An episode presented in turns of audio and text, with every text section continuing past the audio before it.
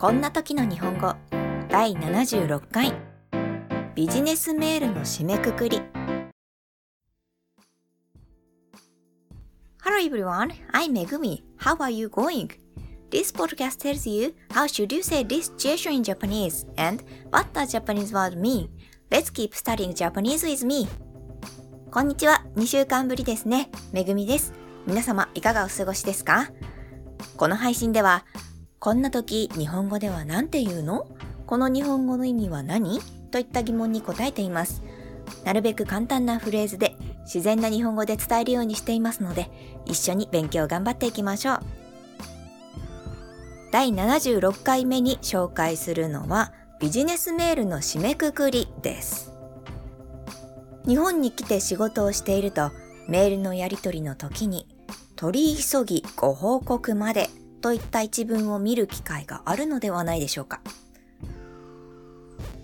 英語のビジネスメールでは sincerely, regards, many thanks などをつけるかと思いますが、この言葉はその代わりになるんでしょうか？まずは文章を分解していきます。取り急ぎは今はゆっくりする時間はないという意味を持ちます。報告は告げ知らせること、またその内容という意味。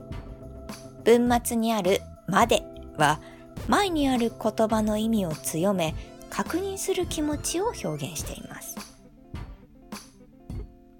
10時までに会社に来てくださいのまでとはまた違った意味となります。さて話はそれましたが文章を分解した通り取り急ぎご報告までを使うのは基本的に急いで内容を相手に知らせたい場合です。最終的な内容ではないものの、ひとまず上司や取引先に今の段階で分かっている結果を伝えておきたいといった時に使います。お伝えした通り、忙しいから重要な内容だけ伝えておくねというニュアンスが含まれるため、少しそっけなかったりぶしつけな印象を与えてしまいます。なのでお客さんに送るメールでは「追ってご連絡いたします」といった言葉をさらに一つ追加してご報告までだけよりも丁寧にすると良いかもしれません。それでは第76回目の配信はここまでとします。That's all for today. If you have any comments, please post it on my blog. See you next time. Bye!